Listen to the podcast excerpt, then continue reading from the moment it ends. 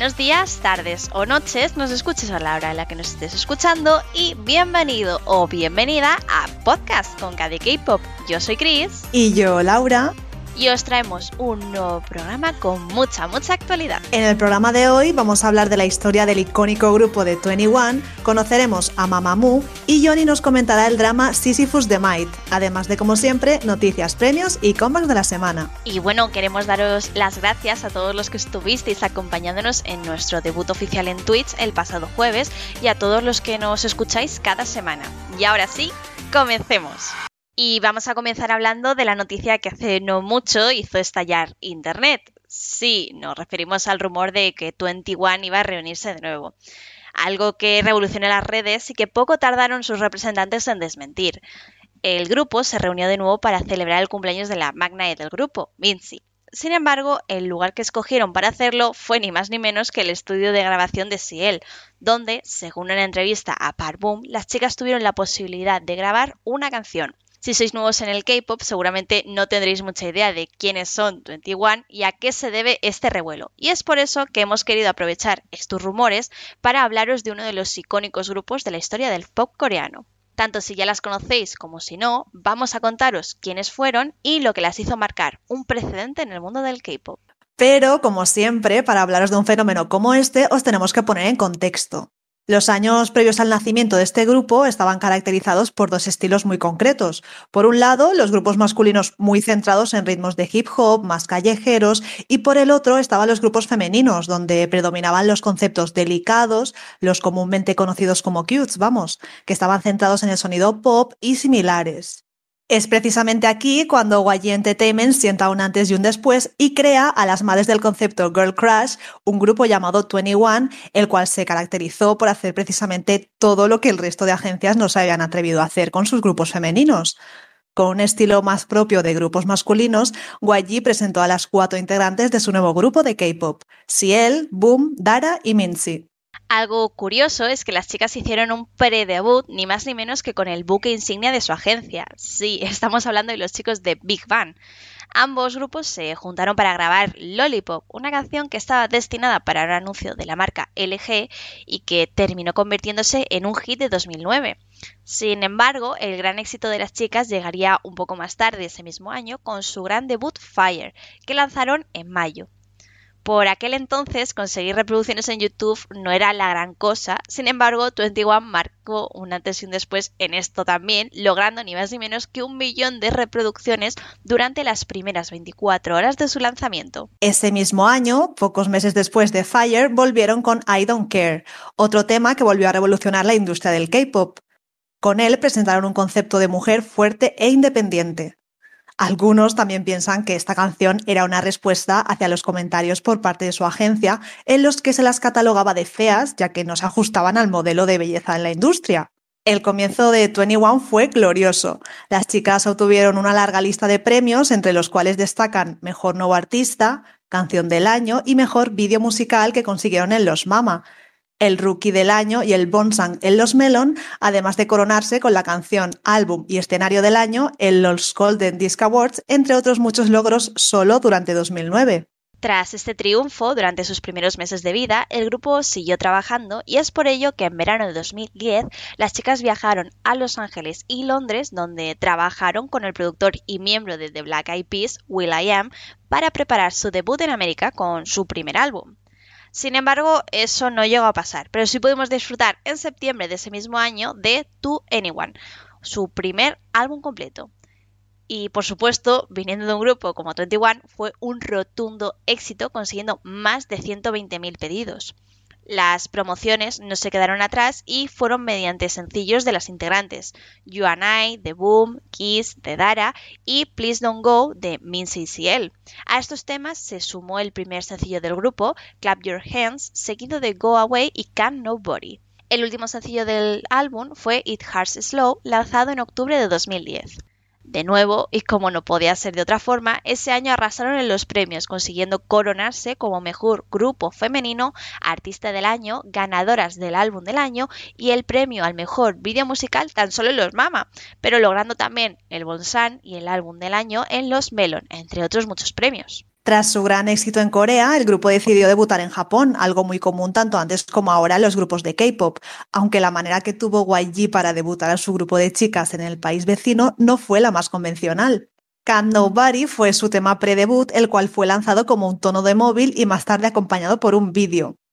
Algo similar ocurrió con Go Away, su primer sencillo, el cual además de ser lanzado como tema para móvil, también se utilizó como intro para un show japonés.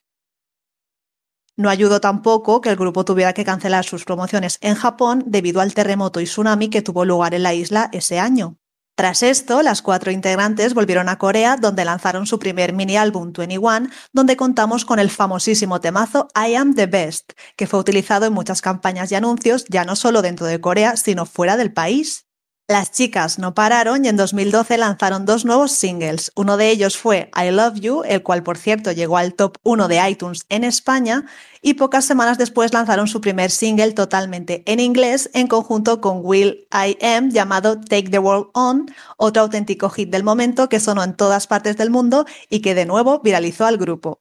Durante 2013, las chicas siguieron trabajando duro lanzando temas como Falling in Love, Do You Love Me o Missing You, además del debut como solista de Ciel con The Baddest Female.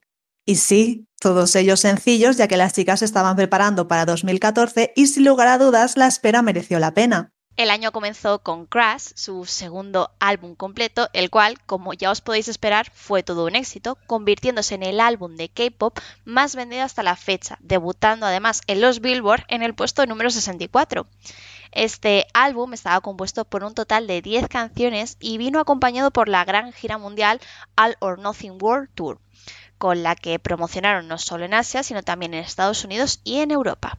2014 fue sin duda el gran salto internacional por parte de 21 y como ya os hemos contado muchas veces, cuanto más arriba estás, más dura es la caída. Y esa caída comenzó ni más ni menos que con el escándalo de drogas de Boom. Si es que le podemos llamar escándalo a lo que realmente pasó. Hace varios programas ya os mencionamos que Park Boone había crecido en América y que desde pequeña tenía problemas de ansiedad y en su momento Boone fue diagnosticada por TDAH, trastorno por déficit de atención e hiperactividad. En Corea este tipo de trastornos y problemas relacionados con la salud mental no son muy conocidos ni, tratados. Es por ello que Boom seguía teniendo sus médicos y tratamientos en América.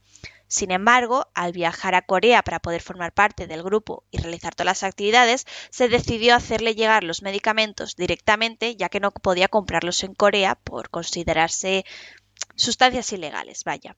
Todo esto se descubrió justo en 2014 cuando uno de esos paquetes fue interceptado por aduanas y todo esto se hizo público. Esto, claro, supuso una pausa en las actividades del grupo y que las integrantes empezaran a desarrollar sus caminos por separado. Dara se centró en su carrera como actriz y presentadora de programas, Minzy abrió su academia de baile y Ciel desarrolló su carrera en solitario en América con el lanzamiento de Hello Bitches, un hit que la catapultó a lo más alto de las listas. Pero cuando pensábamos que tendríamos novedades por parte de YG sobre lo ocurrido con Boom o noticias acerca de qué iba a pasar con el futuro del grupo, solo obtuvimos silencio hasta que fuimos bendecidos porque Ciel fue invitada para hacer una increíble presentación de The Baddest Female y Hello Bitches en los Mama a finales de 2015. ¿Y cuál fue la sorpresa? Pues que al terminar su actuación, Ciel desapareció del escenario y empezaron a sonar canciones del grupo de fondo mientras las demás integrantes de 21 aparecieron una a una en el escenario para cantar Fire y I Am the Best. Pero eso solo fue el principio del fin, y más tarde supimos que esa sería la última vez que las veríamos juntas en acción. YG comunicó a principios de 2016 que Minzy no había renovado su contrato con la agencia y poco después anunció que las únicas integrantes que sí lo habían hecho eran Dara y Ciel. También afirmó lo que ya todos nos imaginábamos, el fin de un grupo y de una era con ellas. Con Goodbye, una carta de despedida de las chicas a Minzy, el grupo dijo adiós a sus fans. A pesar de la disolución del grupo, las chicas han seguido sus caminos en solitario. De hecho, el octubre pasado pudimos volver a escuchar a Ciel con Hua y más recientemente en Rosario, la maravillosa colaboración con Epic High y Zico.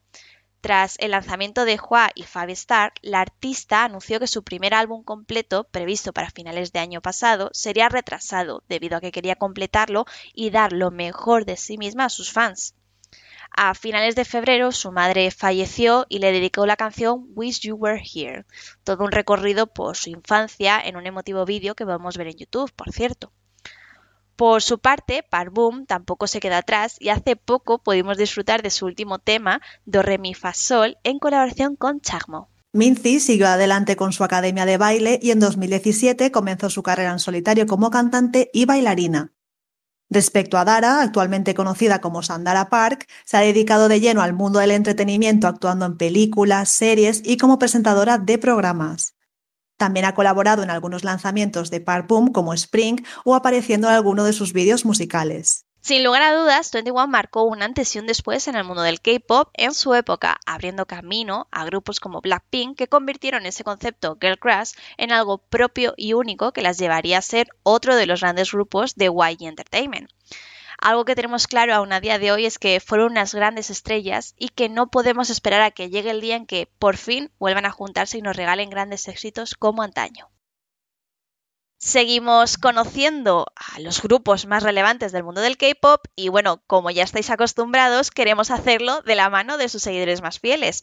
En esta sección, como ya podéis escuchar frecuentemente, traemos a fans de grupos o solistas del pop coreano y os contamos de una forma diferente quiénes son, su evolución y lo más destacado de cada uno. Y en esta ocasión toca hablar de Mamamoo, conocida sobre todo por ser unas reinas vocales, además de romper con ciertos estereotipos el país coreano. Y para ello contamos con una invitada muy especial que además forma parte de la fanbase española del grupo. Bienvenida, Sonia. Hola, buenas. Bueno, Sonia, estamos encantadas de que estés aquí para hablar de, bueno, es que Mamamoo, ya te lo hemos dicho antes cuando te estábamos introduciendo un poco todo esto, pero es que son las reinas vocales, estamos encantadísimas, son un grupo que nos gusta y yo tenía muchas ganas de hacer una entrevista ya sobre ellas, no te voy a engañar. Pero bueno, vamos a empezar por el principio. Cuéntanos, ¿quiénes son estas chicas? ¿Quiénes son Mamamoo? Bueno, pues Mamamoo son un grupo de cuatro chicas que empezaron en Arvidap, la empresa que las creó. Eh, esto fue en 2014, que ya mismo hacen siete años, de, hecho. y está formado por, por, Solar, que es la líder. Eh, se supone que es la vocalista principal, por así decirlo, aunque en Mamamoo no hay posiciones fijas. En segundo lugar tenemos a Moonbiol, que es del 92, la del 91. Eh, se supone que es la rapera, en cargo de todos los raps de todas las canciones. Y luego tenemos a Wing, que es ya del 95, comparte año de nacimiento con Juasa, que las dos son, son compañeras desde, desde que iban al colegio.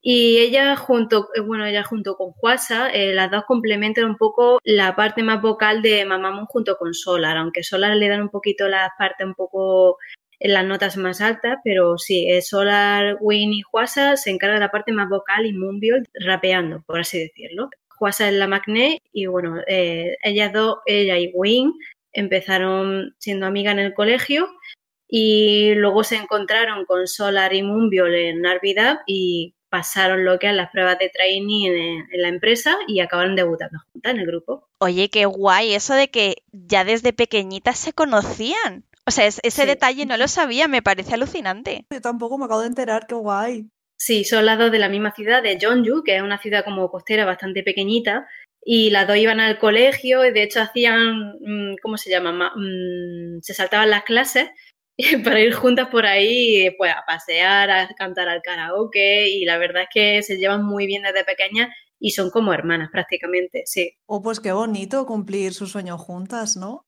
Bueno, cuéntanos, ¿cuál es su evolución? ¿Cómo han ido creciendo y destacando en la industria? Bueno, pues desde que llegaron en 2014, la verdad es que aparecieron con una propuesta bastante diferente a lo que venía siendo los grupos de idol de chicas de, de aquella época me acuerdo que en 2014 como que dominaba un poco el panorama el grupo de chicas de con un concepto cute, canciones más románticas, bastante enfocado a, ser muy femenina y, hacer un concepto pues cute.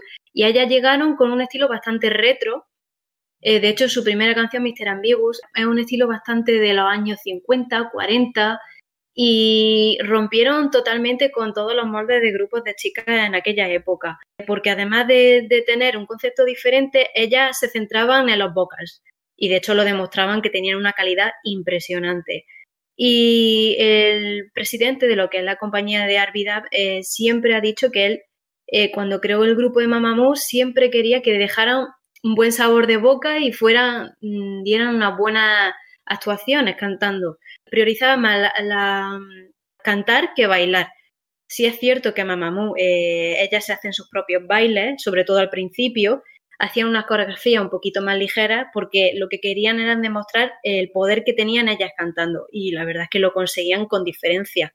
De hecho, el año que debutaron ganaron el premio a Rookie of the Year y eso que ese año también debutaron Red Velvet, que ya sabemos que son de, de SM y ahí esa compañía la, muchísimo más grande que Arvidap. Entonces fue un, hito bastante inesperado ese año. Mm. Oye, me parece alucinante. O sea, ese dato en concreto no lo sabía, pero vamos, o sea, sí que es verdad que eh, cuando te pones a ver los típicos vídeos estos de YouTube en los que te ponen desde la primera actuación de Mamamoo hasta la actual, ¿no? De, pues yo qué sé, de, de Music Core o de Show o de este tipo de, programas musicales, ves esa diferencia tan clara del principio, ¿no? Que, que mm, el concepto ese que te tenían tan retro, que es algo que realmente me llamó mucho la atención la primera vez que empecé a interesarme por ellas y que dices, jope, no es, no es tan común, ¿no? A día de hoy, bueno, ni a día de hoy ni, ni en su momento, vaya, en el, en el K-Pop.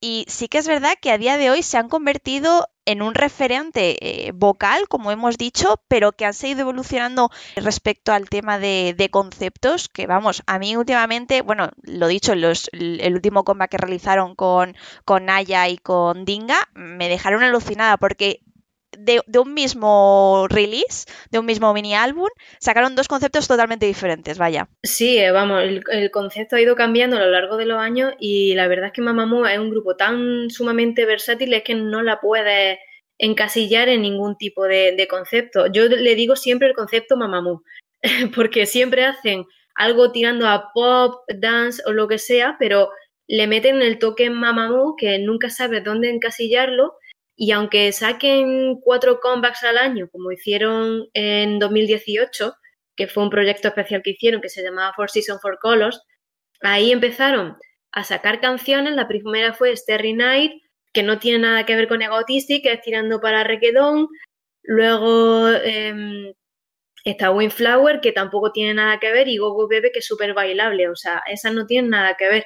Y luego el último combat, como tú has dicho, mm, Aya y Dinga no se parecen absolutamente en nada, porque es Dinga súper eh, bailable, como tirando más un poquillo a, yo diría incluso años 80, y Aya eh, no me lo esperaba para nada. O sea, cada combat yo digo que, llegará el día en que se le acaben los conceptos, porque llega cada combat y nos sorprende con un, con un concepto diferente y un estilo diferente que siempre es Mamamoo con muchísima calidad, pero al final eh, nos sorprende sea como sea. O sea, eso es algo que me, encanta mucho de este grupo. Estoy totalmente de acuerdo contigo y, creo que Laura lo aprueba también, o sea, opina bastante similar porque precisamente es eso, lo, lo que estábamos hablando, tienen un concepto muy similar y, o sea, muy similar, muy diferente y muy, muy característico. A mí me encanta, es uno de mis grupos favoritos femeninos y lo dicho, con cada comba que estoy living, precisamente por lo que has dicho.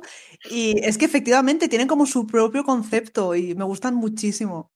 Además de sus personalidades, es que vamos, eh, tienen el pack completo, me encanta. Exacto, exacto. Y bueno, eh, Sonia, ¿qué te parece si nos cuentas aquí puntos interesantes de las chicas? Es decir, curiosidades, anécdotas, porque yo hoy hace poco corrígeme si me equivoco, ¿vale? A lo mejor, a lo mejor no, no eso me comí un troleo de estos de internet, que también puede ser, pero no se les da muy bien el live singing.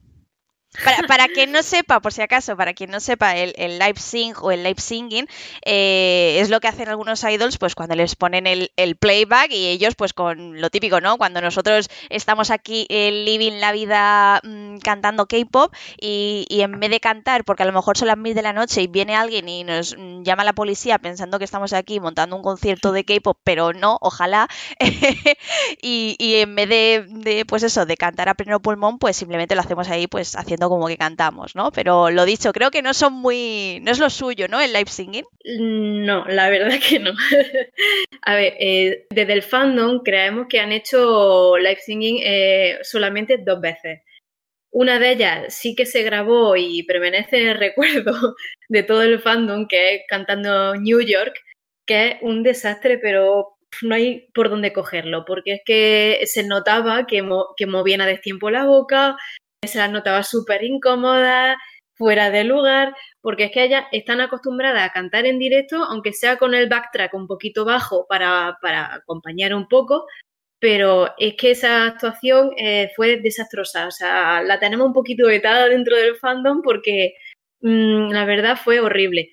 Y cierto, es cierto que, queremos, cuando Mamamoo cantan, queremos siempre que lo hagan en directo porque estamos acostumbrados a eso. De hecho, en el programa Queendom, mmm, eh, Mamamoo hizo todas las actuaciones cantando en directo, aunque sea con el backtrack un poquito bajo, pero se notaba un montón que ellas lo hacían en directo porque se notaba la respiración y bueno, que Mamamoo siempre canta así, porque tiene el potencial para hacerlo y además son muy estables cuando bailan. Entonces sí, esa actuación de New York fue horrible no queremos que se repita, así que nada, vetada en el fondo. Pero además, eh, creo que eh, a pesar de esto del lip singing, creo que igualmente, aunque pongan el, eh, de fondo la, la, canción, las letras, ¿no? Muchas veces siempre intentan demostrar que no es lip singing. ¿Me equivoco? De vez en cuando en alguna actuación, o sea, no he visto todas evidentemente porque creo que es imposible, pero creo que he visto ahí alguna, ya te digo, algún vídeo así de estos por internet que encuentras que, que es en plan, que gente que cree que hasta lo hacen aposta para que se crean que, no es live singing y que lo están cantando ellas realmente. Aunque bueno, es lo que tú dices, ¿no? Que muchas veces hasta se nota visiblemente, o sea, al escucharlo claramente que no es live singing. Sí, sí, como tú dices, sobre todo al principio, en los primeros comebacks, eh, Mamamoo tenía una tradición muy graciosa mientras promocionaba que añadir adlibs, que es como añadir eh, pues pequeñas frases o cositas entre medias de la canción para que vean que los micros funcionan, que ellas están cantando y, que en verdad no es eh, lip singing.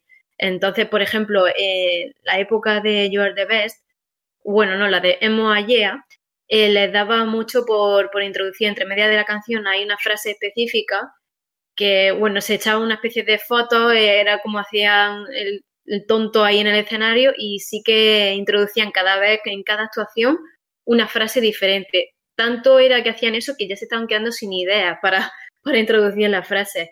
Y eso lo llevan haciendo desde que empezaron. Ahora sí es verdad que lo hacen menos, porque la verdad que potencian un poquito más últimamente las coreografías, pero sin cantando en directo. Pero al principio, como querían dejar claro que ellas no, no hacían playback, básicamente, pues en Mr. Ambiguo sobre todo, había una frase muy decía, está interesado en mí, no sé qué, y, y, siempre lo decía y a lo mejor le respondía a la otra o introducían pequeñas cositas y siempre era pues para demostrar eso, que no hacían playback y que ellas cantan de verdad. Totalmente, o sea, ya te digo, es que he visto algunas, ya, ya lo he dicho, o sea, este, este grupo me gusta mucho, la verdad. Y, bueno, Sonia, no sé si quieres así comentarnos algún otro punto interesante, algo así que, que pues que la gente no, no conozca y, y, que pueda resultarles curioso de las chicas. Bueno, pues sí, sí que, bueno, como dato interesante, a la hora de seguirla, eh, interesante porque hace poquito no tenía ninguna Instagram. Al primero de, a lo primero de, de debutar, Incluso la compañía no les dejaba tener teléfono móvil, que eso pasa muchísimo entre los idols. Y ellos estaban siempre con los iPads mandando, mandando fotos al fan café, eh, escuchando música. Luego ya sí es verdad que les dejaron tener teléfono. Y, ahora, eh, recientemente, todas ellas tienen Instagram, que eso hasta que llegó mm, tardaron muchísimo. No sé si hará menos de un año que todas tienen Instagram, como mucho. Creo que la última fue Win, hacérselo. No, Solar, Solar fue la última en hacérselo. Y costó la vida entera. Solar, que además, por cierto, siguiendo con cada una de ellas, tiene su canal de YouTube que se llama Solar Sido. Y la verdad es que eh, hace muchísimas cosas. Creo que tiene el canal como hace un año y pico. Y tiene una temática muy curiosa porque Sido significa reto. Y hace diferentes retos que se propone, pues bueno, por poner un ejemplo, en uno de los vídeos se sacó el carnet de conducir de camión, una cosa muy random, pero para que veáis lo loco que es el canal de YouTube. Y bueno, ese, por ejemplo, Solar, ¿vale? Para que la conozcáis un poquito más. Si queréis conocer un poquito más a Moonbiol, tiene su TikTok. Y bueno, Juasa, Juasa no es mucho de TikTok y Win tampoco. Win es un poquito más tímida Win, por cierto, para quien no lo sepa, se dedica muchísimo a pintar y, se le da genial. De hecho, su última canción ya sabe que se llama Watercolor, que aprovecho ahora para promocionarla. Su última canción significa acuarela y bueno, siempre está relacionado con el tema de la pintura, siempre incluye alguna referencia al mundo del arte, por así decir algo, ¿sabes? Y bueno, en cuanto a Juasa, que, creo que es la miembro del grupo que ha sobresalido un poco más como solista, bueno, Juasa, muchos sabéis que, que ha tenido muchísimas comentarios negativos, por así decirlo, con respecto a su cuerpo, por el hecho de que no se ajusta para nada a los estándares coreanos, porque al ser ella más bronceada, mm, un poquito entradita en carnes, por así decirlo, conforme al estándar coreano, que para mí me parece que tiene un cuerpo, vamos, estupendo, ojalá yo. Eh, Total, totalmente de acuerdo, ¿eh? Exactamente. Y, ya te digo, Huasa me parece que ha roto un poco de los estándares coreanos y con su manera también de actuar, el carisma que tiene. Y para quien no la, la conozca muy bien, lo digo sobre todo para centrarme en ella, porque hay gente que le tira un poquito de hate sin motivo, eh, que sepáis que Juasa ha sufrido muchísimo bullying y desde, desde pequeña siempre ha sido fan de Beyoncé, por ejemplo, y cuando llegaban y decían, mira, estás gorda, no puedes debutar con nosotros, la rechazaron muchísimas veces. Ella se ponía los, los, conciertos de Beyoncé para animarse diciendo, si ella ha llegado donde ha llegado, yo también puedo llegar. Y eso me parece increíble, vamos. De hecho lo dijo, ¿no? En un concierto, me parece. Sí, sí, lo hizo en uno de los últimos conciertos que hicieron en Corea, a que por cierto asistí y fue una experiencia religiosa, como diría Enrique Iglesias. Pero qué fantasía, qué fantasía. O sea, creo que el reto de, de ser fan de un grupo ir a Corea a verles actuar, yo creo, yo creo que es mi, mi, top ahora mismo como fan, ¿sabes? O sea, ojalá. Totalmente. ¿Cómo fue? ¿Cómo fue la experiencia? Qué guay. Fue una locura porque fue. Danos envidia, ¿eh? Danos envidia. Sí, sí, sí. O sea, había tres días de concierto y yo me cogí dos días porque el último lo dediqué un poco a hacer turismo, pero bueno, me hubiera cogido el tercero, pero no había tiempo. Y la verdad, eh, increíble. Mira, llegué con todo el jet lag y muerte de sueño, pero mereció la pena. De hecho, estaba estipulado que el concierto iba a ser como dos horas y media o así. Cuatro horas y pico me comí de concierto. O sea, yo estaba, vamos, flipando, flipando. Yo pensaba que estaba en un sueño. Es que a día de hoy no lo proceso todavía. Pero eh, una calidad, mm, yo pensando, bueno, estas mujeres no descansan, no, no se ahogan, no, nada. O sea, bailando y cantando con la, banda detrás, el, el, baterista, todo, la guitarra, todo fue yo creo que el mejor concierto de mi vida, no porque fuera Mamamoo, sino en cuestión de calidad y de preparación y de todo y de duración, eh, increíble, increíble. O sea, como poner el CD, o sea, se comen los CDs para desayunar, pues igual, esta eh, se pone el CD y al igual que se escuchara el disco o, en Spotify, vamos, exactamente igual. Y bueno, lo que a ellas les gusta en el concierto, que merece muchísimo la pena ir y ojalá vengan algún día aquí a España, por favor, eh, por favor, hacemos petición oficial para que vengan a España después de la pandemia, ¿eh? aprovechando eso, eh, hago promoción de una petición que hay de My Music Taste que llevamos, mm, estamos promocionando desde hace un montón de años, porque My Music Taste trae grupo a España de K-pop. Lo que pasa es que Mamamoo, al ser un grupo grande, cuesta trabajo pero si tienen la suficiente firma y se ponen en contacto con la empresa, se puede intentar. Lo dejo ahí para la gente si le interesa, pero merece muchísimo la pena, muchísimo. Yo ya hice make en su día en My Music Taste y bueno, pues eso, deseando que vengan, porque es que no me lo pierdo, vamos, la primera. la primera con vosotras, ¿eh? Eso, eso, ¿eh? Que yo de cabeza yo deseando que vuelva ya la normalidad de conciertos y de todo, porque de verdad, o sea, necesito eso, lo necesito de vuelta, ¿eh? Yo también, se está mucho de menos. Sí, de festivales. Es que el contacto con el artista se echa muchísimo de menos. Y si es mamá muy bueno, pues ya, súper cariñosas con el público, por cierto. Yo salí enamorada de Moonbyul, de lo cariñosa que era y súper atenta con los fans, nos miraba todos cara a cara. Y luego, bueno, Win y Solar un poquito más tímida, Juasa que iba destrozando el escenario, o sea, una diosa que parecía que iba por una pasarela. Y vamos, si vienen aquí la gente lo va a flipar muchísimo, muchísimo. Y bueno, Sonia, ya nos has comentado al principio que las chicas se llevaron el Rocky of the Year el mismo año de su debut. Pero bueno, ¿podrías hablarnos de los demás premios e hitos de su trayectoria? Bueno, en cuanto a premios, bueno, eh, ya sabéis, los típicos de música han ganado muchísimos, pero bueno, eso son un poquito más secundarios porque cada combat ganan algún premio. Premios así importantes que siempre, siempre les dan en casi todos los años. La ceremonia más grande, por ejemplo, Seoul Music Awards, han ganado unos cuantos Bonsons, en los Golden Disc Awards, en los, en los Mama. Eh, los Mama hago especial hincapié porque empezaron a participar a partir de 2018 y ahí eh, la verdad es que se necesitaba la participación de Mamamoo porque se llevaba demandando muchísimos años por el tema de, las performances que, da Mamamoo, que son increíbles. Y yo creo que fue la, decisión más acertada de los mamas, porque cuando aparecieron Mamamoo en 2018, además de ganar el eh, premio de los fans internacionales, o sea, de World Wide Fan, la actuación que dieron es la más vista de, de los mamas de la historia. Cuando yo lo vi tenía cincuenta y pico millones de, reproducciones, eh, que es una que aparece Solar al principio haciendo pole dancing y la verdad es que es increíble. Y yo, yo me quedo con eso. Y luego en 2020 también ganaron otro premio en los Mamas. Y siempre, y sobre todo Juasa, por ejemplo, como solista ha ganado muchísimos premios y eso que ha sacado, pues dos, dos singles ha sacado, o sea, Tweet y, y María y siempre se lleva muchísimos premios con cada uno de ellos y eso que lleva muy poca trayectoria como solista.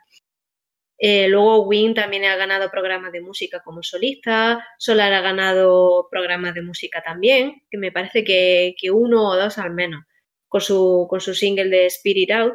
Eh, la única que no ha ganado nada ha sido Moonbjörn, pero sí es verdad que a la hora de, venta de, de venta de copias de su álbum, se ha situado de, las solistas femeninas con mayores ventas. Y la verdad es que eh, en general el, tema solistas de Mamamoo es súper satisfecha porque están teniendo bastante éxito y cada una da un concepto diferente y merece la pena escucharse todos los, los comebacks de cada una de ellas. Cosa que me parece muy interesante a la hora de estanear a un grupo que mantengan esa calidad y ese interés y el carisma que tiene cada una de ellas a la hora de, debutar en solitario, porque eso no lo puede decir cualquier otro grupo. Por ejemplo, hay muchos grupos que tienen, tienen los mismos años de debut que Mamamoo o incluso más, y ninguna de las integrantes han conseguido debutar en solitario o no han tenido mucho éxito. Y Mamamoo, la verdad es que la calidad que tiene cada una de ellas y el reconocimiento a nivel de premios que han recibido es bastante satisfactorio en cuanto a eso. De hecho, eso quería precisamente comentar, que, los, los que han sacado, bueno, debuts y comebacks, por su parte, siguen, siguen manteniendo una calidad vocal y, de performance alucinante, con conceptos que siguen sorprendiendo, que siguen siendo muy, muy de ellas, y, que, bueno, lo dicho, es, es un gustazo el, verlos y escucharlos. Y bueno, lo dicho, vamos a pasar a lo interesante de, de, de ti como, como fan. Cuéntanos del fandom, qué nombre tienen y, bueno, si quieres hablar un poquito de lo que hacéis vosotros en, la fanbase, adelante, es tu momento. A ver, el fandom se llama Mumus, que viene obviamente del Mu. Le pusieron ese nombre, no sabemos por qué. Tiene un listing que es un rábano, que significa, así que Mu es rábano en coreano, pues el listing es un rábano. Así que eso es un poco una de las cosas más raras que, tiene este fandom. Otra cosa, antes de tener el lipstick, el fandom acudía a las actuaciones de Mamamoo con caretas de rábano, que era súper creepy. y eso quedará para la posteridad hasta que sacaron lipstick, pero madre mía.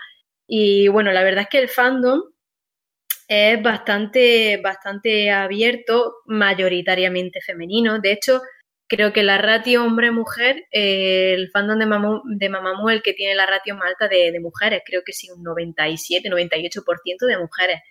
El hecho de ver a un, fan masculino es, interesante porque la verdad es que escasean bastante. Y la verdad es que, bueno, el fandom es bastante, digamos, gay friendly, por así decirlo. No sabemos por qué, pero Mamamoo atrae mucho a este tipo de, de público y yo misma lo comprobé yendo al concierto y la verdad es que es genial, genial porque en Corea ya sabemos que tiene un poquito, son un poquito más cerradillos en ese aspecto. Y, bueno, eh, desde la fanbase, eh, nosotras empezamos en 2016 eh, con mi compañera Bego, que empezó a, a interesarse mucho por Mamamoo. Y, y esto fue un poquito antes de que empezaran a ganar sus primeros premios. Y bueno, ella empezó a publicitar lo que es la fanbase a través de Twitter y ya nos fuimos uniendo las distintas miembros, que casualmente somos cada una de un sitio diferente de España, pero nos llevamos, nos llevamos muy bien, la verdad.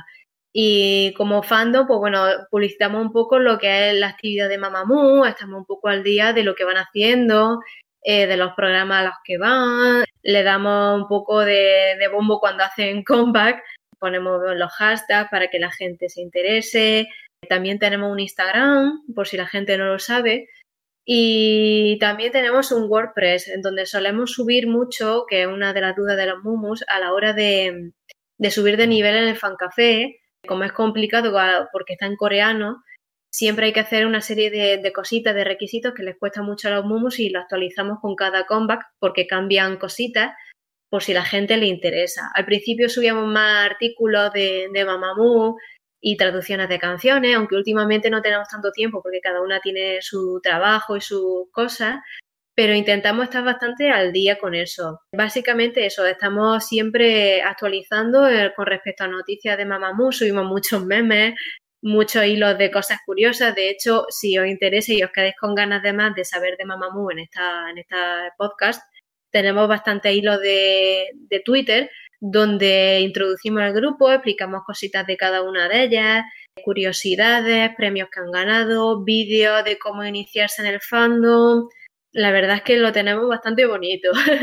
y luego tenemos un hilo muy guay de curiosidades sobre Mamamoo, que son curiosidades que aunque seas fan, puede ser que ni las sepas, porque hicimos, sobre todo mi compañera Claudia, chapó por ella, hizo una investigación increíble y, hay un montón de historias que te hacen como involucrarte más en el grupo y tener una conexión más con ellas, pues de historia y curiosidades sobre ellas. Y la verdad es que, bueno, eh, sobre todo nos movemos por Twitter y por Instagram. Y también, eh, para los que quieran o los que quieran, tenemos también un grupo de WhatsApp que es bastante activo, la verdad, y tenemos Mumu de, toda España, Latinoamérica, que siempre están hablando sobre el grupo y por último, aunque un poquito menos importante, porque no a nivel de España, sino internacional, hay un grupo de cacao, de la app de mensajería coreana, de Mumus, de todo el mundo. Lo que pasa que, bueno, habla inglesa, entonces, claro, hay mucha gente que por la barrera del idioma, pues no se maneja tan bien en ese grupo. Pero bueno, básicamente esa es nuestra labor como fanbase. ¡Jo, qué guay! ¡Qué apañado y qué completito lo tenéis todo, ¿no? se intenta. Bueno, y pasamos a la recta final de la entrevista, ¿vale? Se me ha hecho súper corta, o sea, me encanta, te estaría escuchando aquí toda la tarde, pero bueno, vamos a pasar a esas preguntas personales que tanto nos gustan, ya lo sabéis. ¿Desde cuándo y cómo conociste a las chicas y qué es lo que te hizo hacerte fan? O sea, el día en el que dijiste, menudas reinas, necesito estanearlas. Bueno, mi relación con Mamamoo empezó, fue muy curiosa porque empezó un poco relación amor-odio.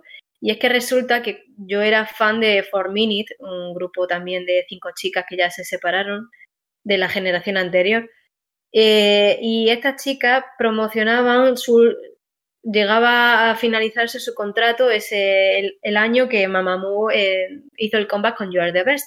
Entonces, tanto el comeback de Mamamoo como el de Four Minute coincidieron, promocionaron juntas y resulta que Four Minutes solamente tenían ese comeback, que era de la canción Hate, eh, para, pues, eh, como última oportunidad para renovar contratos con la agencia, que en ese caso era Q, que ya sabemos cómo son Q, pero bueno.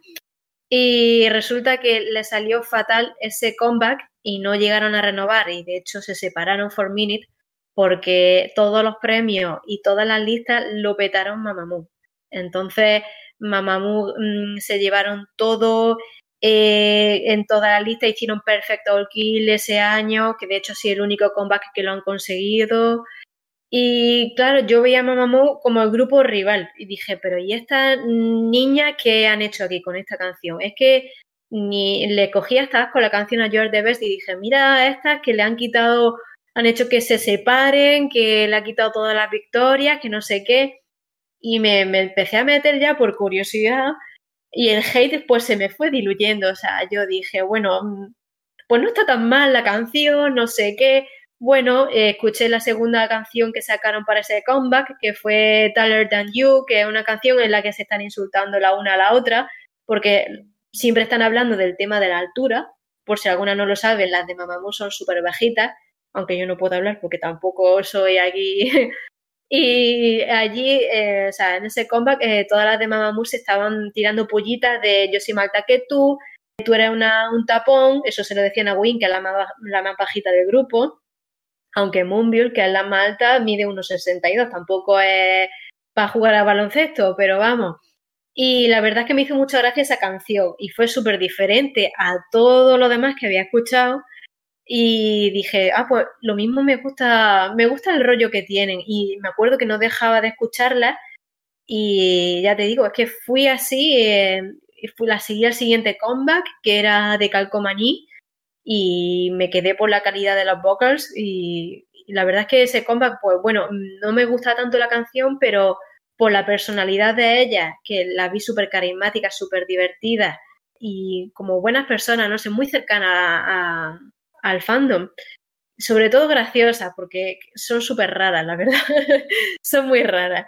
Y más bien su personalidad y, esto, esta canción que la hizo diferenciarse de las demás me hicieron estanearla en 2016 y ya he seguido comeback a comeback y la verdad es que me han conquistado también con el estilo, el estilo que han ido llevando porque, bueno, a mí me gusta bastante el estilo retro que tenían, pero el comeback, los comebacks que han sacado sucesivamente con otro estilo, estilo pop y tal, con el sello de Mamamoo, siempre me ha gustado y, y la verdad es que no falla ni ningún comeback en que en que me guste la canción, por muy diferente que sean las anteriores. Y bueno, eso, pues el estilo musical junto con su personalidad es lo que me hizo quedarme en el fandom. Y así hasta ahora, la verdad. Y bueno, eh, como cada vez aumentaba más mi interés en ella, pues básicamente me, me uní a la fanbase y ya empecé a colaborar con el Twitter, Instagram, etcétera, etcétera. Y no me arrepiento de nada y hasta hoy en día, vamos. como decimos nosotras, ¿no, Laura? Ya de ahí al, pozo de Mamamoo.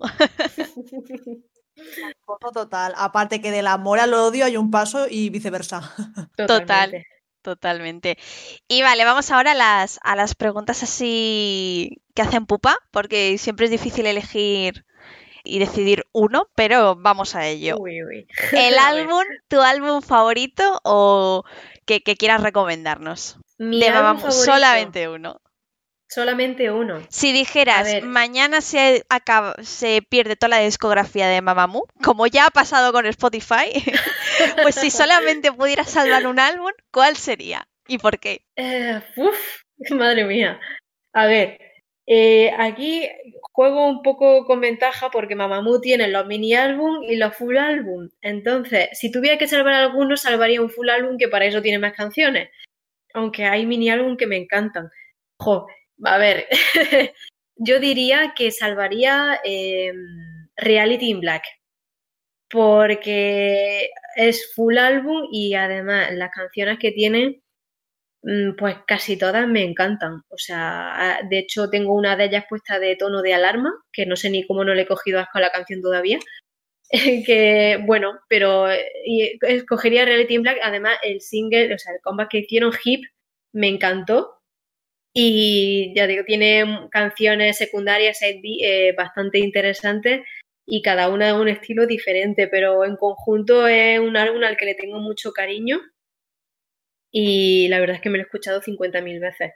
La verdad es que sí, salvaría ese con diferencia, sí, sí. Y ahora una pregunta aún más difícil, porque si elegir un álbum es complicado, elegir una canción creo que es difícil todavía tres veces más. Pero bueno, esta, esta canción, más que elegir una canción, puedes, puede ser más bien una recomendación para toda esa gente que nos está escuchando ahora y quiere decir, ostras, pues quiero, quiero escuchar a estas chicas, quiero saber más de ellas. ¿Qué canción les recomendarías? Puede ser una tic del track, puede ser una visa y lo que prefieras, para que la gente diga, estas, estas chicas son, son, son, son mi pozo, son mi pozo del K-pop ahora. Totalmente. Pues esta la tengo bastante clara y es porque últimamente estoy obsesionada con ella y por mí recomendaría Dinga. Y es porque es súper pegadiza. De hecho, ojalá hubiera sido el title track del de, álbum de Travel. Ojalá, pero me encanta por el rollo que lleva. Eh, me parece súper pegadiza, que ya lo he dicho, pero además el mensaje que tiene. O sea, si te paras a leer la letra, habla un poco de salir a divertirse y sobre todo en que sí, es un es bastante usado de temática en K-pop, pero ahora en la época en la que estamos de eh, confinamiento, de cuarentena, de no sé qué, habla mucho de eso, de querer acabar ya con todo esto, de la normalidad, de echar de menos salir con tu amigo, de que te dé el sol y producir vitamina D.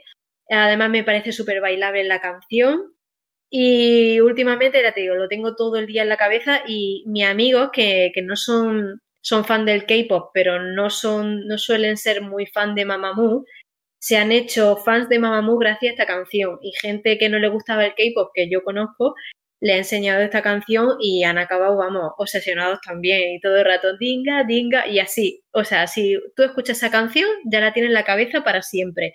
Además de que cuando la escucho me pone de súper buen humor, me la pongo al, al, ir a trabajar para animarme, porque es que si no, madre mía, y, mira que yo no soy de bailar, pero me gustaría aprenderme la coreo porque es que me entran una gana de bailar increíbles con esa canción. Así que sí, sin duda, dinga, dinga, dinga.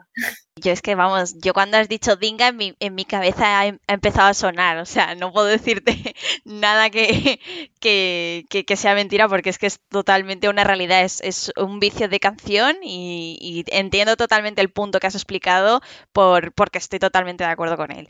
Y nada, lo dicho, nos quedamos con esta recomendación y un placer haberte tenido, Sonia. Como, como ha comentado antes Laura, ha sido un placer escucharte y yo me quedaría aquí toda la tarde para que me seguirás contando cosas de las chicas, ¿eh? que, que yo lo, he dicho, yo soy muy seguidora, pero bueno, no, no a lo mejor tan al detalle como, como tú con tantas cosas que nos has contado y nos estás descubriendo de ellas. ¿eh? O sea, yo he alucinado. Muchísimas gracias, de verdad. ¿eh? De nada, chicas, un placer. Y llega ese momento del programa que tanto nos gusta y en el que dejamos de ser K-Poppers para ser K-Dramas, K-Dramáticos, K-Dramáticas y, y, que vivan los dramas coreanos, como decimos, ¿no? Y bueno, como no puede ser de otra manera, venimos acompañadas de el gran experto Johnny para que nos seas nuestra Wikipedia un día más de los K-Dramas. Bienvenido, Johnny. Hola, chicas, ¿qué tal estáis? Cuéntanos, ¿qué, nos tienes preparado hoy? ¿De qué, ¿De qué vamos a hablar? Hoy voy a hablaros de uno de los últimos éxitos y estrenos en Netflix España. En Corea ya ha finalizado su emisión porque sabemos que en Corea pues viene como un poco retrasado respecto a España, que la suelen estrenar aquí en nuestro país una vez termina la emisión y no es nada más y nada menos que la última serie protagonizada por la grandiosa Park Seung-hye y por nuestro querido Yo Chen Won, que, vamos, con esta dupla de infarto ya nos podemos hacer una idea de lo que es. Y no es más ni nada menos que el mito de Sisyphus, Sisyphus the Might, una obra de misterio, drama, ciencia ficción, mucha acción, tiene de verdad que un poco de todo, a mí me tiene entregado para la causa. Un más, ¿no? Un más dentro de, los que hay dramas a día de hoy y de Netflix, además, que es que encima potente. Sí, sí, la verdad es que Netflix sabemos que últimamente nos trae muchos estrenos de actualidad. Normalmente cuando no son originales nos la estrenan una vez ha terminado la serie en Corea, entonces nosotros podemos ver esta serie luego al completo sin tener que andar esperando semana tras semana, capítulo tras capítulo, sino que nos la presentan con su totalidad de episodios. Y bueno, pues yo me he pegado la salvajada madre porque fue empezar a verla por curiosidad, en plan, a ver, tiene buena pinta, es Chon Won, es Hye, la historia y uno parar. ¿Tú sabes eso de un capítulo más y a dormir? Pues no se cumple. Eso nunca.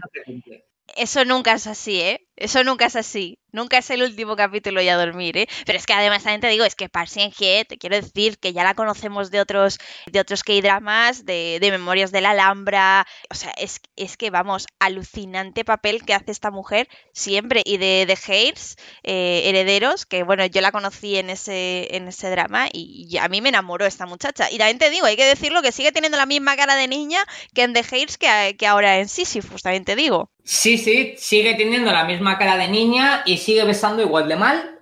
Es que algo, nos diga que es nos... algo que, que, que, o sea, algo malo. Si tuviésemos que sacar algo malo de Parson Hye es que no besa bien, o al menos parece que le da miedo besar porque siempre cierra en plan, eh, o sea, los ojos o besa en plan besugo. Yo creo que es lo único que todavía le, le falta por hacerlo bien y existe una coña, ¿no? Dentro de Dramaland y hay memes con el tema de que besa mal, pero sin embargo, a nivel de actriz, yo creo que ha pegado un cambiazo. Es una artista que no, no se ha dejado encasillar. Por ejemplo, la vemos ahora aquí en Sisyphus the Might y es una badass, es una mujer de acción, es una mujer de armas tomar y es una pasada su personaje. O sea, es un personaje que revienta un ejército entero a base de puñetazos, literal y si hay que hacer un tiroteo, es la primera que coge una escopeta, un rifle francotirador y revienta a todos. O sea, nos presentan a una Hye en plan de acción, una badass.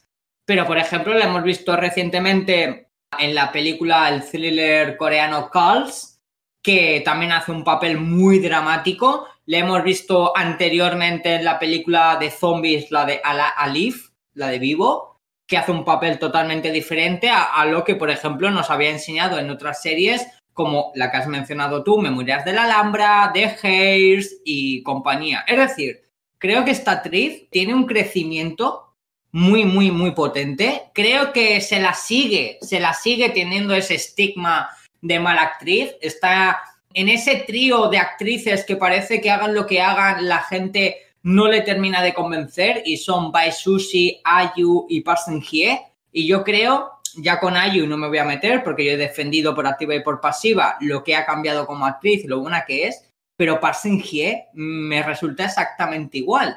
Tú te muestras su filmografía, los últimos trabajos que ha realizado tanto en cine como en televisión, y es que no se parecen en nada el uno al otro. Es decir, no es una actriz que se haya encasillado. Por ejemplo, no puede decir lo mismo su amigo Limino. Así que un punto a favor. Sabía, sabía cuando estabas comentando esto que ibas a mencionar a nuestro queridísimo Limino. Lo raro es que no lo haya hecho antes cuando has nombrado de Hairs. Bueno, bueno, no, yo, no, bueno. yo me he controlado, yo me he controlado. Es, pero... para, es, para, eh, es para mostrar cierta connotación, ¿no? En que al final son artistas de la misma generación, de esta nueva generación de actores, y vemos que un actor no ha salido de su papel, el chico heredero rico y guapo, que lo es, pero no ha salido de su papel, y sin embargo Parson Hye, pues sí, te muestra comedias, te muestra acción, te muestra personajes un poco más dramáticos. Yo creo que es algo que todavía a Parson no se le da. Yo bueno, pero no... es lo que acabas de decir. En The Haze vemos a una chica, eh, bueno, no deja de ser un, drama adolescente, por decirlo así brevemente, ¿vale? Pero es lo que dices ahora en, en Sisyphus, es que si es necesario te revienta la cabeza o te pega un balazo. O sea que... que... Sí, sí, cambia. No es, no es la Parson Hye, no es la Parson Hye que, que siempre se le tilda, ¿no? De, de, mala actriz. A mí, al menos a mí, ¿eh? Esto ya es gusto personal. A mí creo que Parson poco a poco, viendo los trabajos que nos muestran, yo creo que Parson está haciendo un gran trabajo y esforzándose mucho por no encasillarse y por mostrar siempre una alternativa diferente a su interpretación. Y bueno, insisto, solo tenemos que entrar en Google, Parson su filmografía y veremos que los papeles que ha hecho de estos últimos 5 o 6 años hacia, atrás no repite papel, no hace un mismo papel y cada vez eh, se arriesga más. Yo de verdad le doy mucho, mucho, mucho mérito. Si nos metemos en el aspecto de Sisyphus the Might, el mito de Sísifo, aquí, por ejemplo, hay dos, dos cosas bastante destacables que no solo es Parson Hye, sino también su compañero de reparto que es Cho Seung-woo, John Se-won es muy conocido, muy querido, además es uno de los grandes actores de Dramaland en Corea. Este chico, por ejemplo, es protagonista de Secret Forest, más conocido como Strangers, tanto la temporada 1 como la 2. También le hemos visto en el drama médico Live, eh, en Sediment, si nos metemos un poco más en el tema películas, en Sediment, Assassination. Es decir, es un actor muy consolidado, es un actor muy querido, es un pedazo de actor. Simplemente tú lo ves en Strangers, o sea, es decir, para ti es un actor, un artista desconocido, y tú lo ves en Strangers por primera vez y te cautiva. Es un actor que dices, hostia, qué guay, ¿no? Y sin embargo, aquí hace un papel totalmente diferente a lo que nos tiene acostumbrado. Normalmente, Chosen Wo suele hacer papeles serios, suele hacer papeles muy maduros, muy adultos, y sin embargo, en Sisyphus the Might es todo lo contrario. Es un, es un papel muy, entre comillas, niño. Es muy juvenil. Él tiene su edad, porque obviamente es una persona adulta, ya en sus 40, pero sin embargo hace un papel de rico, es un celebrito, es un celebrito que, que, ha creado desde la nada una pedazo de empresa monumental en Corea, que incluso es una de las grandes accionistas a nivel mundial y económicamente es una de las empresas que más dinero dan a Corea porque siempre están en plena revolución tecnológica, el tío se lo tiene muy creído, es muy, pues eso, muy niño pijo, como quien dice. Eh, entonces, nos encontramos en la tesitura, en la serie, de que este niño pijo, ante todo celebrito, va a crear un nuevo producto, algo que consigue hacer que una materia se traslade de un sitio a otra.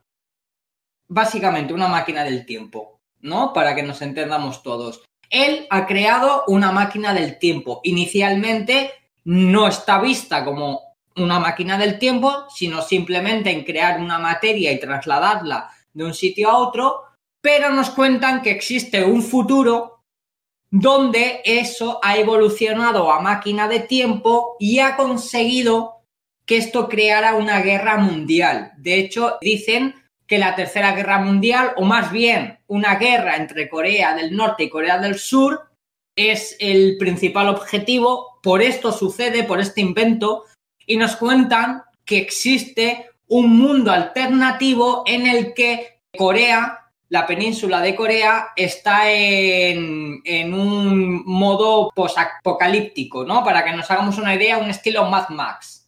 Entonces, Hye forma parte de ese mundo apocalíptico, ¿no? De ese Mad Max, de ese futuro no muy lejano en el que la península de Corea ha quedado totalmente destruida a causa de una guerra y como existe esa máquina del tiempo, Parsingie ha vuelto al, pasado en el instante en el que nuestro celebrito Chon Se-woo eh, va a conseguir eh, realizar esa máquina o a realizar lo que él cree que es una novedad tecnológica a nivel mundial sin saber realmente lo que está consiguiendo. Entonces, la historia es un poco el hecho de que Park tiene que evitar que este hombre consiga realizar esta maquinaria, pero también que este hombre sobreviva en ello, porque nos cuentan que en este presente hay mucha gente que quiere acabar con él. Entonces, Parsingie es como un Terminator, por así decir, ¿no? Para que nos hagamos así un poco a la idea, es un Terminator que viene del futuro para proteger a nuestro John Connor eh, particular. Es una historia bastante interesante, es una historia que te mantiene en el misterio, porque tiene sus connotaciones dramáticas, como todo drama. Si no, si no existe el drama de drama de llorar, en Dramala no hacen una serie.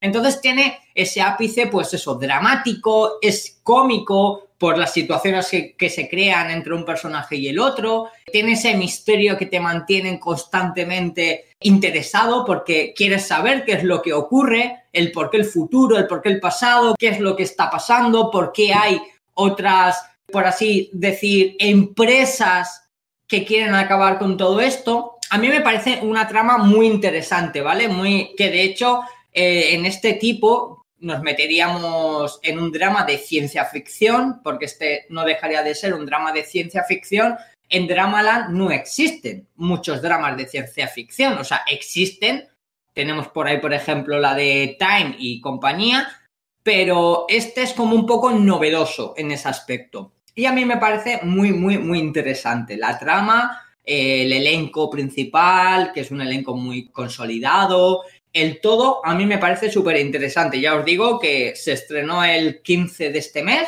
o sea, hace apenas una semana, y yo me comencé a ver la serie y es un no parar.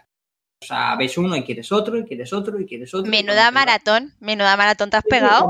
Cuando, te das cuenta dices, ups, sí, ya me lo he terminado, ¿Qué, voy a hacer con mi vida? Sí, están piando los pájaros, ¿qué hora es? sí, sí, sí, y yo creo que es el punto fuerte, ¿no? De Sisyphus.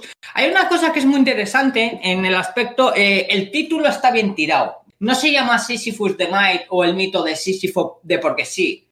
O sea, no es un título que hayan dicho, ah, lo llamamos así y está. No, existe en la mitología, en la mitología existe el significado del mito de Sísofo, ¿vale?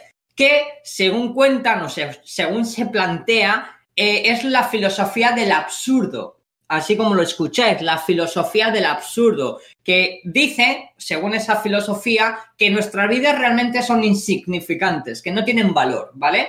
Que nuestras vidas pueden pasar sin pena, sin gloria por, nuestra, pues eso, nuestra presencia. Entonces, realmente, el mito de Sísifo, ¿no? Esto que explica que, que es la filosofía de que no importamos nada, realmente es lo que te está intentando contar la serie Sisyphus de Might. Es decir, el hecho de que cuando se crea esta tecnología y se va todo al garete y existe este, ese futuro y desde el futuro vuelven al pasado para cambiarlo, es porque te están contando que realmente para llegar a ese futuro apocalíptico es que nosotros no, no significamos nada, porque ahí hay una, guerra entre empresas, hay una guerra entre, entre bandos, hay una guerra entre el poder, ¿sabes? Como en plan, entre ellos se lo guisan y se lo comen y nosotros, la humanidad, la ciudadanía, no pintamos nada, somos la filosofía del absurdo, ¿no? Es como en plan, el, ¿cómo se contaría? El, el que para conseguir nuestro objetivo da igual lo que nos llevemos por delante, ¿no? Y en este caso lo que se llevan por delante es toda Corea, que hablamos de 10 millones de personas. Eh, ¿Cuántos son en Corea? Actualmente la población, 50 millones de personas, ¿pueden ser? Ahora me pillas, ¿eh? No, te creas, o sea, no, te creas que yo soy en plan rollo la Wikipedia de, este tipo de cosas, ¿eh? Puedo estar equivocado, pero bueno, dato arriba, dato abajo, en Corea son 50 millones de habitantes. De hecho, son 51, 51 millones 71, 700, mil.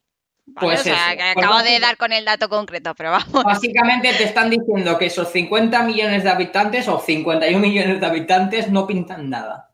Son, son eso, la filosofía del absurdo. El, no pintan nada. Somos, somos los extras de la vida de otro. Eso es, no tienen valor. Eso es, somos los extras de la vida del otro. Y ahí es donde te cuenta esta serie quiénes son esos otros y qué intereses tienen y por qué lo hacen y por qué ¿Me entiendes un poquito? Es que no quiero entrar en no, el No, no, te entiendo, te entiendo. no quiero entrar en el spoiler porque entonces reviento la serie, pero para que te hagas una idea, ¿no? Entonces me parece que el título está muy bien tirado, el mito de Sísifo. De hecho, eh, es precisamente lo que has dicho, o sea, lo que acabamos de decir de, que somos un mero extra en la vida de otro, que al fin y al cabo es algo para lo cual te vas a parar a pensar y decir, ostras, realmente mi vida es así y muchas veces es lo típico, yo a veces me pongo ahí a pensar y digo, jo, si es que no hago así nada de, de valor, ¿no? Luego te pones a pensar, luego viene Laura, luego me dice, no, tía, el podcast, hacemos esto, hacemos lo otro, tal, ¿no? Pero que muchas veces tienes que llegar a ese punto para valorar todo lo que haces y todo lo que tienes en la vida, creo, ¿eh? Que, es así,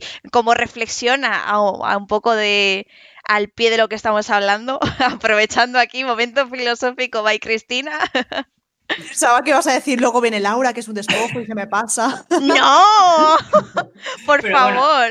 Creo, creo que dentro de lo que es el concepto de la serie, creo que ha quedado bien explicada, ¿no? Sin entrar en spoilers. Sin entrar en spoilers, básicamente la historia torna un poco en eso.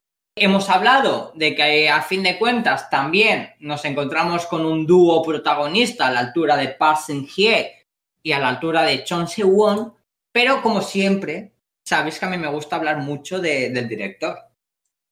Y de los personajes secundarios, que también Sí, hay sí. personajes Johnny, secundarios Johnny buenos. no puede, Johnny no puede venir al programa a hablarnos de una serie, hablar de los personajes del programa y de todo y no hablar del director. O sea, es un Es más. que el director, el director al final, el director es el que e, es el que organiza la orquesta.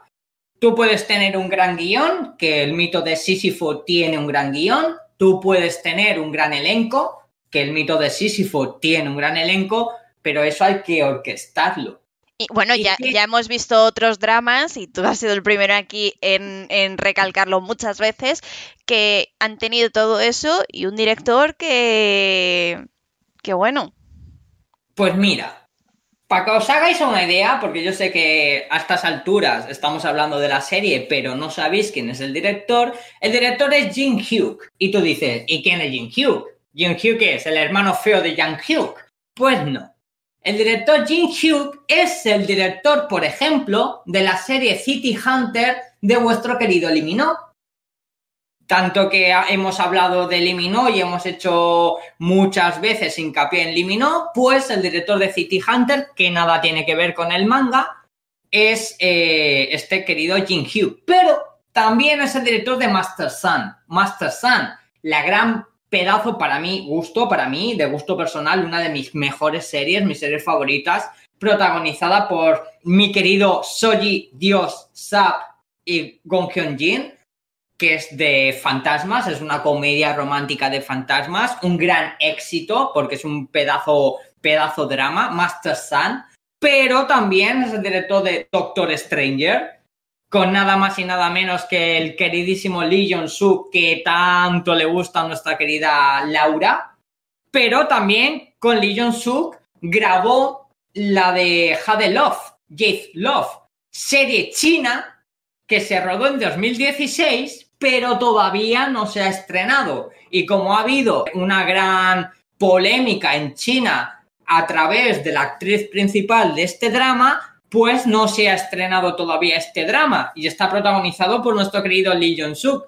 Pero también, y este nos pilla más cercano, es el director de La leyenda del mar azul. La leyenda del mar azul, queridas, de Lee Min-ho, que vuelve a repetir después de hacerlo en City Hunter, y nuestra querida Jun Ji Hyun, que nos pilla de cerca porque se rodó en Barcelona y en Galicia. Que creo que a estas alturas no hace falta hablar de la leyenda del mar azul. Pero imaginaros, ¿no? La, pedazo. La pedazo filmografía que tiene este chico. Si nos ponemos en sus títulos importantes: City Hunter 2011, Master Sun 2013, Doctor Stranger 2014, La leyenda del mar azul 2016 y se nos presenta 2020 con Sisyphus the Might. Y en 2021, Laura te dice que no ha visto nada de este señor y es cuando me matas. Pues, pues sí, pues sí. Porque a estas alturas que no conozcas Master Sun, por ejemplo. No, si yo conocerlo conozco con y la leyenda del mar azul también, pero no la he coñazo. visto. con todo el coñazo que yo he dado con estas series. Pero bueno, que haceros una idea que son series que han tenido mucho éxito a nivel nacional, es decir, en Corea, pero también a nivel internacional. Es un director que es exitoso. ¿Por qué? Porque sus dramas son novedosos, sus dramas tienen algo que engancha al espectador. Entonces, Sisyphus de Might al final tiene eso, tiene, tiene esa eh, idiosincrasia que tiene Legend of the Blue Sea o que tiene Doctor Stranger o que tiene Master Sun o City Hunter, ¿vale? Yo creo que si hablamos del director y hablamos de los títulos, ya dices, hostia, pedazo director, ¿no? Que está orquestando aquí eh, la gran orquesta y luego es encima está acompañado de la gran Park Sing-hye o está acompañado de nuestro queridísimo Chon Se-won, pues haceros una idea a nivel, lo que es a nivel técnico, a nivel técnico, la potencia que es a nivel técnico. Luego ya nos metemos en su historia y alucináis. Hablabas tú de los, Laura, comentabas tú, por ejemplo, lo de los actores secundarios. Esta serie está claro que es 100% coreana. 100% coreana. ¿Por qué? Sabéis que yo siempre digo que una serie nunca es coreana si no aparece un actor. O sea, no existe serie coreana o no podemos decir que esa serie es coreana si no hay un actor, al menos ese actor haciendo un pequeño papel. Aunque sea pequeñito, pequeñito, pero tiene que aparecer. Es el, el Nicolas Cage de, de Corea. O sea, es el omnipresente, es el Jesucristo de Corea. Y, me refiero a Sun Dong-il. Y Sun Dong-il aparece, aparece en esta serie, ¿cómo no? Para demostrar que es coreana, porque si no diríamos, joder, qué fantasía, una historia posapocalíptica de ciencia ficción. Oh, esto es americana, fijo, no, es coreana. ¿Y por qué? Pues porque aparece nuestro Sun Dong-il. Os podría decir la filmografía de Sun Dong-il y nos dan mañana. Y no acabamos con decir que sale en Huarang, en Moon sale en todos los lados, sale en todos lados. Este hombre es el omnipresente, es el Nicolas Cage. Títulos para que la gente, que todo el mundo le conoce, pero por si no le ponen cara, digamos que este hombre ha salido en Mi novia es un agumijo, en en Iris 2, en Capdom, Estar bien no estar bien, en Repli 1988, en Repli 1997, en DK2, en La leyenda del, mar azul, en Prison Playbook. es, ha salido en todos los lados. Este hombre es Dios, es Dios. Y yo de hecho lo conocí emulando a Dios.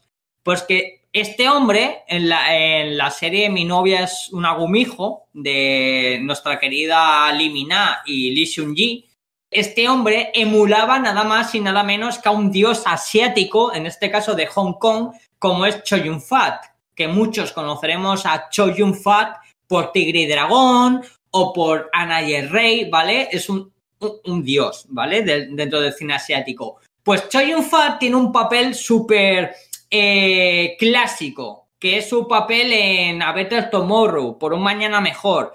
Es un papel muy, muy, muy clásico dentro del cine de Hong Kong y muy significativo porque el chico siempre iba con gabardina y con una cerilla en la boca.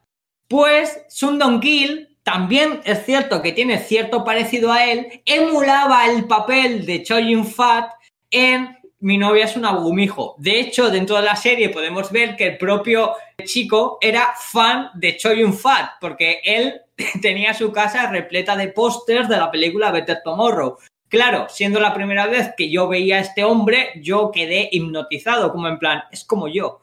O sea, es como yo, pero más mayor. Y me encanta. Entonces, bueno, es que ¿qué más queréis para que os venda la serie? No hace falta mucho más. Pues creo que os la bendigo ya. Está pues comprada. Muy interesante. Sobre todo lo del título, tenía mucha curiosidad en plan de por qué se llama así, qué significa. Así que gracias por iluminarnos. Me iré a dormir sabiendo algo nuevo hoy. Sí, eh, además, según, según la mitología, porque esto es de mitología griega y demás, según la mitología griega, eh, fue el propio Sísifo, al igual que Prometeo, quien hizo enfadar a los dioses por la astucia y bueno, tuvieron pues eso como castigo y demás, pues eternamente repudiados. O sea, lo que viene a ser la leyenda del mito de Sísifo es muy interesante de leer porque nos, nos cuenta cosas muy, muy, muy chulas y bueno, si seguís un poco, yo no lo sigo, no soy gran fan de la mitología griega porque soy un torpe para estas cosas, pero bueno, entra dentro del tema dioses y el tema esto que tanto gusta a la gente. Y sí, sí, él fue el que. Yo, que soy, yo que soy bastante fan de la mitología. Si me dejáis fangirlear con la mitología un segundo, básicamente Sísifo, bueno, fue castigado porque reveló que el que había raptado a la hija de Asopo, que era un, dios de estos así menor, ¿vale? Había sido Zeus, ¿vale? Bueno, Zeus es el, el, el, womanizer de, la época de aquí en griega, ¿vale? Y bueno, pues lo típico como como se chivó aquí, pues eh, Zeus eh, le, mandó aquí a, a, Thanatos, que es la muerte, ¿vale? A, por él, ¿no? Evidentemente con esta gente, o sea, como forma parte de esta mitología, pues aquí no es mm, te llamo a la muerte y te mato, ¿sabes? Aquí va más allá y bueno, eh, fue engaña a la muerte, ¿vale? Le, le pone unos grilletes a Tánatos, por lo que, bueno, en ese momento nadie murió en la Tierra, Ares eh, lo liberó porque, bueno, Ares es el dios de la guerra, se cabrea muchísimo porque es un dios que le gusta mucho eh, ver sangre y demás, pero que también muera gente, ¿no? Y bueno, lo libera Tánatos y como castigo eh, se encarga de, de Sísifo. Y bueno, Sísifo sigue, hay varias aventuras aquí en esto de más engaños que hace Sísifo y lo finalmente le terminan castigando, empujando una roca continuamente en un bucle infinito en el, en el tártaro, que es el, infierno, por decirlo de, alguna manera. En tártaro no, en el inframundo, perdonadme. Pues mira, básicamente todo esto que has explicado ahora de traiciones, de engañar a la muerte y demás, es lo que Sisyphus de Miles, la serie, nos cuenta. Solo que en un aspecto un poco más ciencia ficción, un, plan, un poco más futurista. Pero es exactamente eso. O sea, si tenemos que leer entre líneas lo que la serie Sisyphus de Mike nos presenta es un poco eso, lo que estás comentando tú. Así que creo que es bastante interesante, ¿no? Está. Y oye, chicos, de verdad, insisto, Parsing Hie en modo badass, pero badass total, repartiendo estopa a diestro y siniestro. Yo te juro que hacía, hacía mucho tiempo que no veía una serie donde se pegaban las hostias que se pegan ahí, porque además son coreografías muy chulas, muy guapas, muy coordinadas, siendo la Parsengie la protagonista de esas escenas, eh, y tú dices, por Dios, que no me pille ahí, que no me pille cerca, porque me revienta. ¿Tú sabes lo que es ver a Parsengie con un rifle francotirador, a la Parsengie con una escopeta en mano, a la Parsengie con las manos desnudas mismamente repartiendo a todo Dios? Haceros una idea lo que es eso, chicos que no es la Parsengie que conocemos, no es la Parsengie que hemos visto, es otra Parsengie, es una Parsengie bruta, bruta, en plan, te reviento pavo y me encanta, o sea, te lo juro que yo estoy hipnotizado con ella. Vamos, básicamente que si no tenéis nada mejor que hacer esta semana, tomad nota de esta recomendación de Johnny, que tenéis eh, tela, trabajo y, vamos, no vais a desperdiciar vuestro tiempo viendo esta serie porque es maravillosa. Encima muy a mano porque está en Netflix. y ya sabéis que todas las recomendaciones de Johnny mm, son geniales. Totalmente. Oh, qué cosas más bonitas me dice. pues nada, chicas, que si queremos ya, Hoy damos por finalizado la sección de K-Dramas con esta pegadísima, porque es pegadísima, nunca mejor dicho, porque se pega todo el mundo aquí, pegadísima obra ahora estrenada por Netflix y que espero que la disfrutéis chicos de verdad. Y como digo siempre, si veis la serie, si después escucháis el podcast y veis la serie os apetece comentar algo, hablar algo o decir lo que opináis de ellas, me podéis seguir en Cine Medinasia, mandar un mensaje o también a Chris o a Laura en el podcast, en iBox. Así que ya sabéis que esto queda todo en familia. Sí, sí, fue de mail, la recomendación de hoy. Ea, por recomendación apuntada. Por cierto, ¿habéis visto qué fantasía de podcast? Aprendéis sobre K-pop, dramas e incluso de mitología gracias a nuestra amiga Chris. Y hasta aquí el programa de hoy. Esperamos que os haya gustado esta nueva entrega y que hayáis disfrutado conociendo un poco más del mundo del K-pop y de los K-dramas de la mano de nuestro queridísimo Johnny. Como siempre, recordaros que os leemos en los comentarios de iBox y que también os podéis encontrar en Twitter en nuestra cuenta arroba con K-pop. Además de la cita de todos los jueves a las 9 de la noche hora española en el Twitch de Magacinema. Por cierto, no os preocupéis si no podéis estar en el directo, ya que los vídeos se guardan y podéis vernos en diferido. Ya sabéis que como siempre estamos abiertas a todas las recomendaciones, tanto de temas musicales como de temas a tratar, que queréis compartir con nosotras. Hasta el próximo programa. Adiós.